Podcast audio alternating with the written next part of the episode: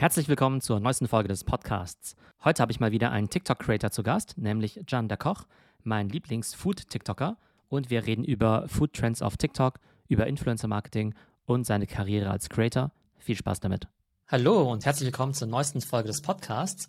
Heute haben wir wieder einen ganz spannenden Creator zu Gast, nämlich Can der Koch einen der größten Food-TikTok-Accounts in Deutschland und auch persönlich mein Lieblings-TikTok-Koch sozusagen. Wir haben ja letztes Jahr schon mal gemeinsam im Podcast gesprochen. Seitdem hat sich aber viel getan. Du hast dich als Creator da auch äh, sehr schön weiterentwickelt. Da bin ich schon sehr gespannt auf deine Erzählung. Aber erstmal, ja, herzlich willkommen und äh, schön, dass du wieder da bist. Hi Theo, freut mich dabei zu sein und ich grüße auch die Zuhörer.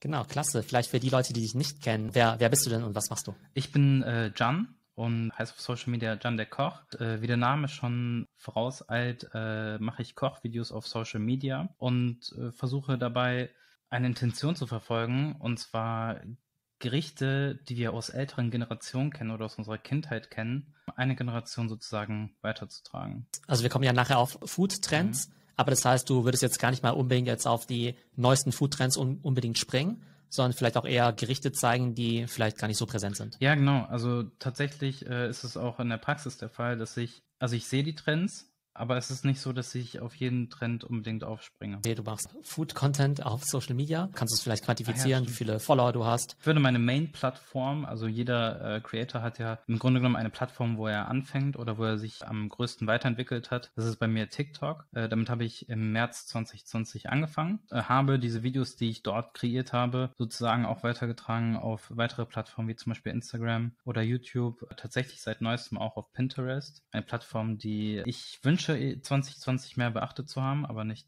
gemacht habe. Meine Main-Plattform ist TikTok. Ich habe da Stand jetzt circa 900.000 Follower. Auf YouTube habe ich auch zwischen äh, 60 und 70.000 und auf Instagram zieht sich das genauso. Ich spreche ja immer ganz gerne von der Creator Economy. Mhm. Das ist ja so eines meiner Lieblingsthemen. Social Media Creator natürlich einerseits coolen Content bauen, aber dann natürlich auch ne, wirklich ein, das zum Beruf machen können, ein Business drauf aufbauen, dass es einfach ganz viele Möglichkeiten gibt. Siehst du dich, also kannst du mit diesem Begriff Creator Economy, ist auch so ein Buzzword heutzutage, aber kannst du damit was anfangen? Siehst du dich als Teil davon? Ja, und wenn ja, in welcher Form? Ich kann auf jeden Fall was damit anfangen, weil die Creator, die ich verfolge, tatsächlich auch erfolgreiche Unternehmen aufbauen, was sehr erstaunlich ist. Ich würde mich aber nicht als Teil der Creator Economy bezeichnen, weil ich kein eigenes Produkt habe, was ich verkaufe. Heißt nicht, dass ich es nicht vorhabe. Ich bin ja gerade in der Mikroperspektive. Was in ein, zwei Jahren ist, schaue ich mir aktuell noch nicht an. Da gibt es ja viele Beispiele. Also allein wenn wir uns in Deutschland sowas wie Sallys Welt anschauen, ja. ne, die ja mit Kochvideos auf YouTube angefangen hat, mit Kochen und Backen und heute ja so ein phänomenal großes Unternehmen aufgebaut hat mit 100 Mitarbeitern, eigenen Produkten. Würdest du sagen, so eine Sally ist irgendwie schon ein Vorbild oder da kann man was lernen oder gibt es vielleicht andere Vorbilder, wo du sagst, Mensch,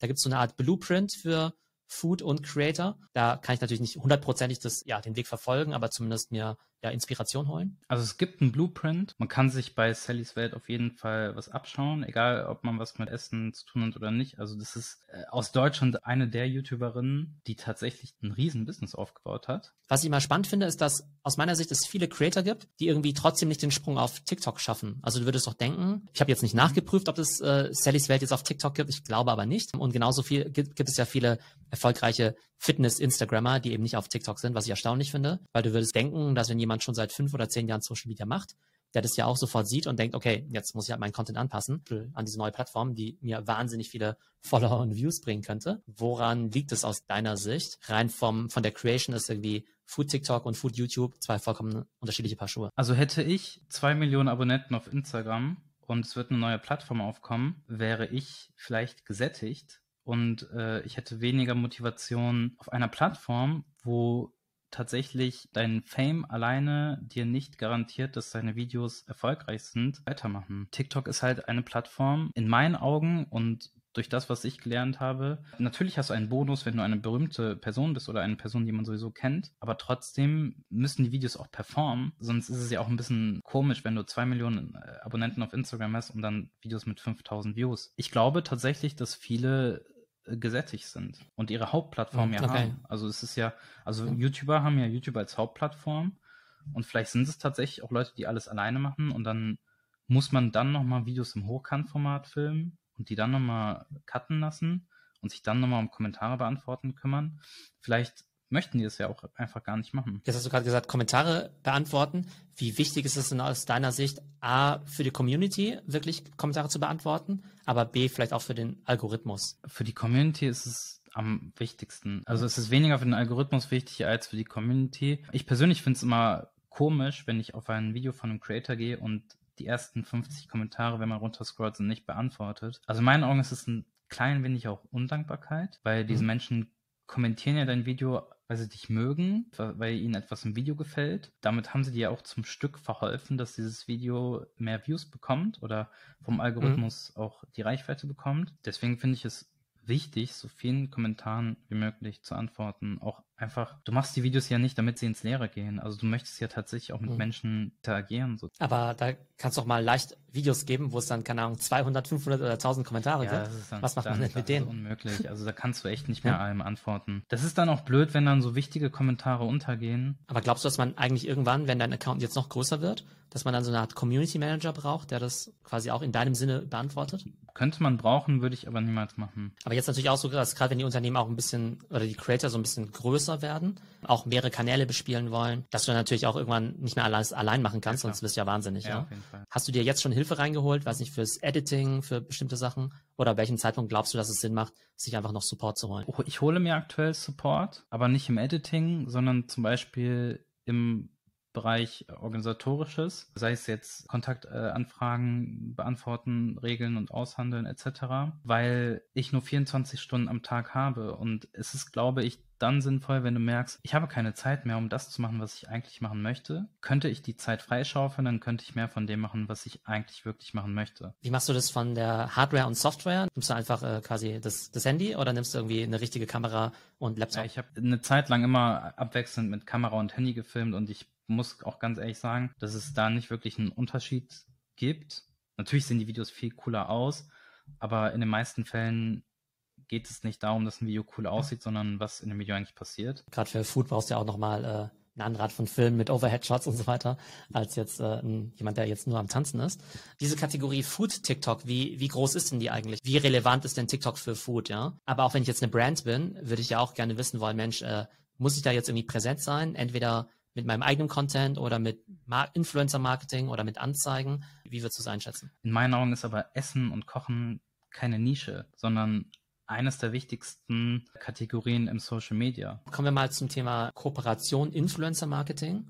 Gerade im Bereich Food gibt es natürlich total viele Sachen, die sich anbieten. Ne? Also da könnte man ja theoretisch mit Herstellern von Küchenmaschinen zusammenarbeiten, was nicht, Thermomix, Vitamix, man könnte mit äh, Herstellern von, also mit WMF zusammenarbeiten, die Messer herstellen, Leute, die Gewürze haben und ähnliches. Hast du solche Kooperationen und wie wählst du die aus? Ich habe solche Kooperationen, jetzt nicht mit Küchengerätenherstellern, sondern eher auf Lebensmittel äh, fokussiert. Ich versuche die so auszuwählen, dass es Produkte sind, die ich auch selber nutze und es vielleicht noch nicht gemacht habe, äh, etc. pp. Aber meistens bisher waren es Produkte, die ich tatsächlich selber nutze. Ob es jetzt ein Lebensmittellieferdienst oder tatsächlich auch ein Lebensmittelhersteller war. Wie kann man sich das vorstellen? Nehmen wir an, jetzt kommt ein weiß ich, ein Just Spices an, ja, ja mit seinen äh, Gewürzen oder ein Hello Fresh oder sowas und die wollen mit dir zusammenarbeiten. Wie läuft das typischerweise ab? Typischerweise werde ich per Mail angefragt, am besten auch, weil äh, über Instagram mag ich es nicht, da ich mich da eher auf Menschen fokussiere und auf meine Community, aber meistens halt per Mail. Dann ist es Wichtigste oder das, worum es sich eigentlich am meisten dreht, äh, ein Konzept auszumachen. Das ist auch der, der Punkt, wo sich Spreu von Weizen bei mir auch trennt. Ich habe Angebote bekommen, wo ich zum Beispiel eine Ketchupflasche in der Hand halten soll, die dann einmal hochwerfen soll und die dann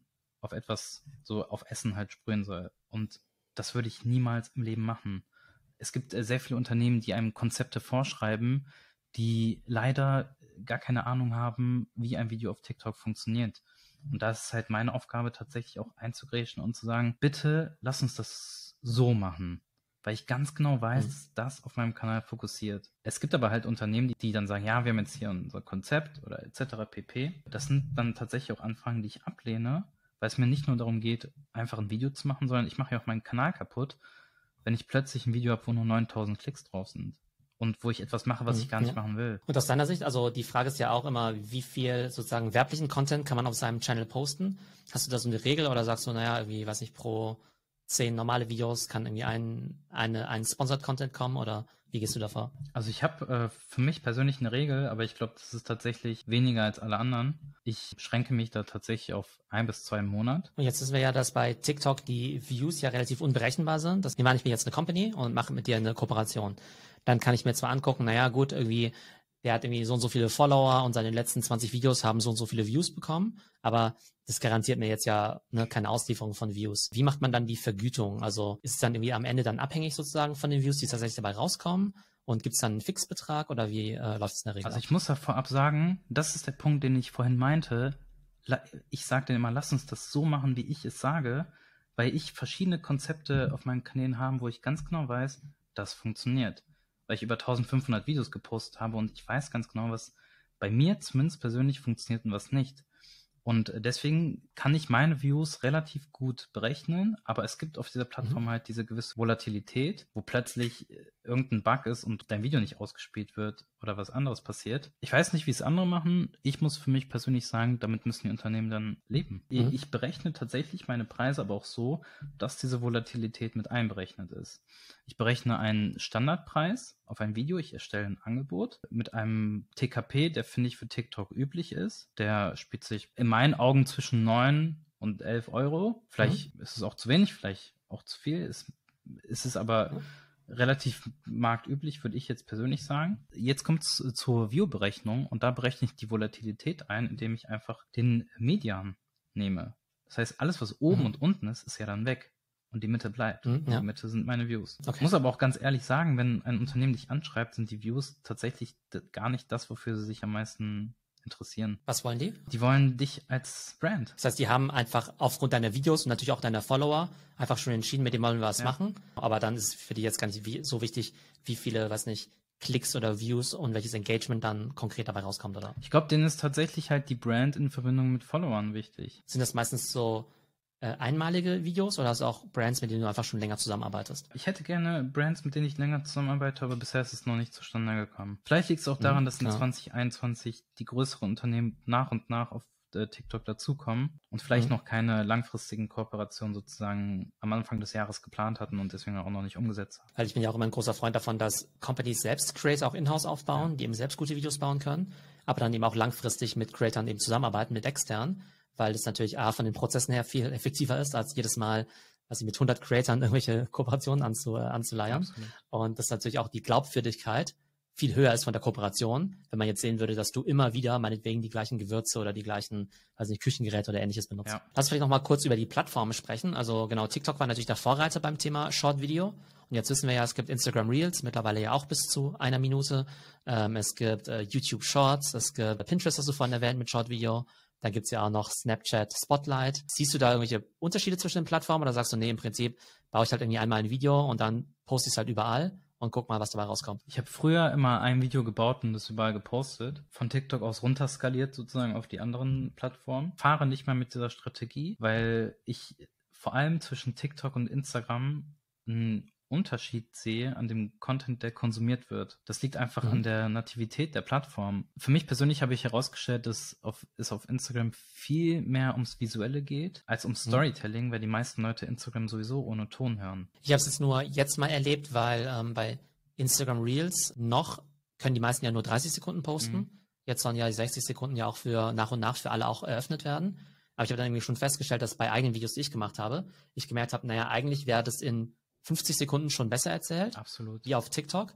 Und dann versucht man es dann eben runterzudampfen auf 29 Sekunden, damit es halt irgendwie ein Real ja. wird. Und dann denkt man sich, naja gut, jetzt sind die doch ein bisschen, ja, nicht so toll geworden. Aber man denkt sich natürlich, okay, ich will das irgendwie zweitverwerten und dann möglichst effizient ja. sein. Und von daher bin ich natürlich ganz froh, wenn sich die Plattformen da so ein bisschen angleichen, zumindest was die äh, technischen Sachen angeht. Aber natürlich gibt es dann auch noch so Sachen wie ne, Storytelling-Unterschiede, wie du es gerade genannt hast. In YouTube Shorts hast du ja gute Erfahrungen gemacht, hast du gemeint, ja. Oder? Also ich äh, poste seit Dezember tatsächlich auch YouTube Shorts. Ich habe es ja. vor ungefähr einem Jahr oder so durch indische YouTuber erfahren, dass es sowas kommen soll, weil die da viel heißer drauf waren, weil TikTok in Indien war, verboten war. Habe ich im Dezember irgendwann dieses Jahr angefangen mit der Beta-Version von Shorts und poste regelmäßig auch meine äh, TikToks auf YouTube. Was kann man sich von Shorts erwarten? Für mich persönlich mal eine bestimmte Sache und zwar, dass es nach Jahren endlich mal wieder eine Chance gibt, vom YouTube-Algorithmus überhaupt wahrgenommen zu werden. Hast du versucht, einen eigenen, also richtigen YouTube-Channel zu machen? Also quasi horizontales Video und Longform? Ich habe beides, ja. Ich äh, ja, okay. versuche. Wie läuft der YouTube-Channel? Für mich persönlich gut. Mhm. Gut heißt für mich was anderes als wahrscheinlich für andere Leute. Für mich heißt gut, wenn jedes Video besser wird als das davor. Du kannst nämlich mhm. immer auf YouTube in deinen Analytics gucken, die letzten zehn Videos und wie dein neuestes jetzt performt im Gegensatz zu denen. Und wenn mein neuestes besser ist als die letzten zehn, dann weiß ich, dass ich mich stetig mhm. steigere. Und das ist für mich mhm, wichtig. Ja. Also zumindest bei den Long-Video-Formaten. Und aber wie entdecken die Leute jetzt deinen Channel? Also sind es dann Leute, die dich halt schon von anderen Plattformen kennen, vom Short-Video, die auch den, die Longform gucken wollen? Oder weil ich finde es extrem schwierig, auf YouTube eigentlich Follower zu gewinnen. Tatsächlich habe ich die meisten Follower durch die Shorts bekommen. Ja. Mhm. Ach, durch YouTube Shorts mhm. konkret, oder? Mhm vor äh, habe ich auch natürlich durch, durch Cross-Promoting, also durch TikTok auch viele Leute auf YouTube mhm. äh, rüber bekommen, weil die auch wissen, ja, okay, dort macht er auch andere Formate. Und vielleicht noch zum Thema ähm, Creator, auch Monetarisierung. Ähm, jetzt gibt es ja diese verschiedenen Creator-Funds, eben auf TikTok und Facebook will auch sowas auflegen. Snapchat, Spotlight, da gibt es natürlich auch YouTube AdSense. Ja. Was hältst du von diesem Programm? Weil auf der einen Seite ist es natürlich gut, dass es sowas gibt. Und auf der anderen Seite habe ich mal den Eindruck, dass du halt schon riesig groß sein musst. Mhm damit da irgendwie ein ähm, ja, relevanter Betrag zusammenkommt. Also das stimmt tatsächlich. Ich weiß nicht, ob irgendjemand in Deutschland überhaupt einen relevanten Betrag durch den Creator Fund bekommt. In Amerika glaube ich schon, dass man als großer Creator davon mehr oder weniger vielleicht sogar leben kann. Ich weiß es nicht, was mit Charlie D'Amelio. Ja über den Font bekommt oder nicht bekommt. Aber wenn du jetzt zum Beispiel sagst, 10 Millionen Views äh, pro Monat oder sowas, ne? Kannst du uns dann eine grobe Hausnummer geben, was man da vom Creator Fund bekommt?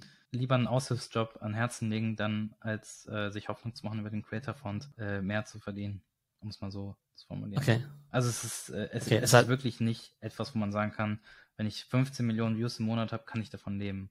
Auf keinen Fall. Also das heißt, es ist schwierig, sozusagen durch den Fund, durch den Creator Fund, sagen wir mal, mehrere tausend Euro im Monat zu verdienen. Ja, der ist ja, glaube ich, auch dafür gemacht, dass man halt kreativ ist. Aber ich finde auch, um Ideen umzusetzen, braucht man vielleicht manchmal mehr Kapital als das, was man da bekommt. Weitgehend mhm. attraktiver finde ich Google AdSense, weil wenn du mhm, ja. ein Video hast, was wirklich äh, gute Zahlen bekommt, kannst du durch den CPM, den du bei YouTube bekommst, auch tatsächlich etwas dazu verdienen. Und zwar so, mhm, dass ja. du deine nächsten Videos vielleicht auch besser machen kannst. Und es gibt ja auch sehr viele YouTuber, die von dem, was sie über AdSense verdienen, auch leben können. Aber weil du jetzt sagst, man muss auch in die Videos investieren. Mhm. Also ist das so, weil na, oftmals stellt man sich ja so vor, dass so ein TikTok, das, da tanzt du halt so ein bisschen, also natürlich jetzt nicht bei Kochvideos, ja. aber da tanzt du so ein bisschen und du brauchst nichts außer deinem Handy. Äh, und dann gibt's ja noch diese super aufwendigen Videos wie von Mr. Beast, der ja angeblich, weiß nicht, Hunderttausende von Dollar ausgibt, um jetzt auf eine Insel zu fliegen oder sowas, ja. Wäre dein Content jetzt besser und erfolgreicher, wenn du mehr Geld hättest für, keine Ahnung, anderes Studio, mehr Equipment, mehr Kameras, mehr Zutaten und so weiter? Also ich fahre persönlich immer den Weg, dass ich alles, was ich verdiene, auch irgendwie wieder reinvestieren möchte. Deswegen mhm. so meinte ich das eben auch. Es gibt natürlich irgendwann so einen Stopp. So, also es bringt nichts, wenn du dir für 20.000 Euro ein Messer kaufst. Das, dein Video wird nicht besser dadurch. Aber es gibt tatsächlich vielleicht das eine oder andere, was man dann gerne umsetzen wollen würde.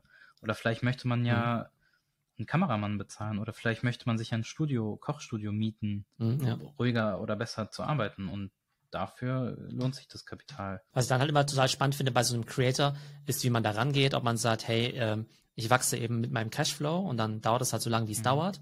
Oder ob man sagt, naja, ich habe ja von früher noch irgendwie Ersparnisse oder sonst woher, investiere da quasi erstmal vor. Das ist ja wie total spannend. Also nehmen wir mal an, man wüsste jetzt ganz genau, mit einer Ausgabe von X könnte ich mir jetzt noch eine Person einstellen, die mir irgendwie hilft bei was auch immer, irgendwie besseres Equipment und so weiter. Ob man dann irgendwie so einfach vorinvestiert, in der Hoffnung, dass es sich aber schon natürlich auszahlt.